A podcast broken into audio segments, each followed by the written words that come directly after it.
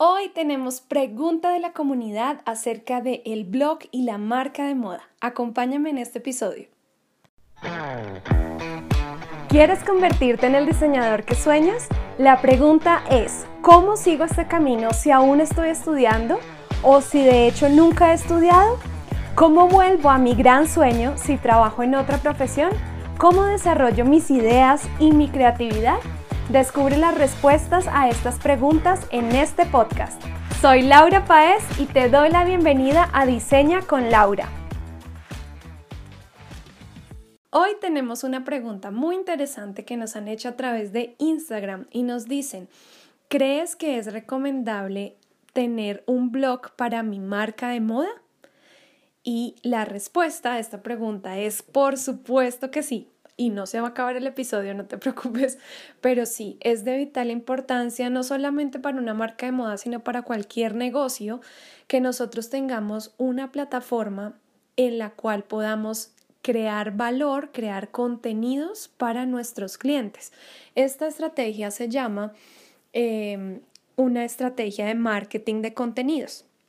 Esto es algo que yo he hecho mucho, en lo cual me he especializado, digamos que Parte del crecimiento de laurapaz.com de Fademi ha sido este tema de los contenidos. Y como te digo, es una estrategia que cualquier empresa debería usar. O sea, al día de hoy, una empresa que no tenga sitio web, una empresa que no tenga blog, que no tenga presencia online, es una empresa que prácticamente no está siendo visible a sus clientes, por ende no existe. ¿Sí? Entonces es muy importante que las empresas lo, hagan. En el caso de las marcas de moda, claro, va a ser, digamos, eso que te va a ayudar a catapultar la visibilidad de tu marca, ¿sí? Nosotros creemos o queremos que cuando entramos a, a una tienda en línea a comprar, pues es solo a comprar. Sin embargo, para las marcas, el esfuerzo debería ser aún mayor en crear contenidos que conecten con la audiencia. No es solamente ponga mi sitio web y ponga mis productos y venda, porque eso no va a hacer que vendas. ¿Sí? Todos los sitios web hay, hay, hay digamos, ciertas creencias que las personas tienen como que no, yo voy a lanzar mi sitio web y voy a vender online. Y resulta que eso no es así de fácil. Tú tienes que traer tráfico a tu sitio, tú, tú, tienes que hacer que las personas conozcan y lleguen a tu sitio. No es solamente lanzar un sitio y esperar a que haya visitas porque seguramente no las va a ver.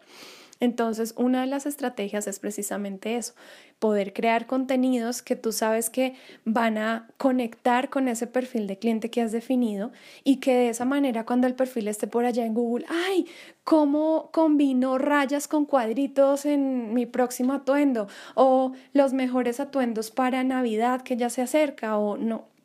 Cuando el perfil de cliente busca esto en Google, tu blog puede salir ahí y tú puedes salir como la respuesta a lo que ellos están buscando.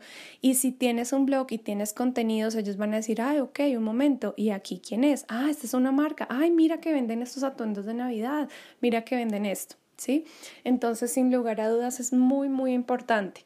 También un blog te permite mucho conocer aún más eh, a tu cliente ideal. ¿Por qué? Porque en los blogs suele haber al final una parte de comentarios. Tú puedes ver o preguntarle incluso a la audiencia en medio de todo un contenido que estés escribiendo un artículo de, por ejemplo, eh, los, los 10 mejores sombreros para este verano y resulta que les haces preguntas dentro del artículo. Oye, ¿has usado sombreros de rafia alguna vez? Cuéntame en los comentarios.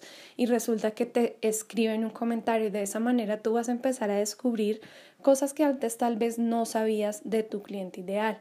¿sí? Entonces es muy importante que todas las empresas tengan un blog o tengan eh, un lugar en el que comparten contenidos a sus clientes. Esta es una estrategia, recuerda, no solamente para atraer a tus clientes, sino también para fidelizarlos. Cuando un cliente está viendo que hay una marca o una empresa que se interesa por que él esté mejor, por enseñarle a sus clientes, por darle cosas que otros no, esto también va a hacer que ellos se sientan más conectados con la marca y quieran incluso volver a comprar.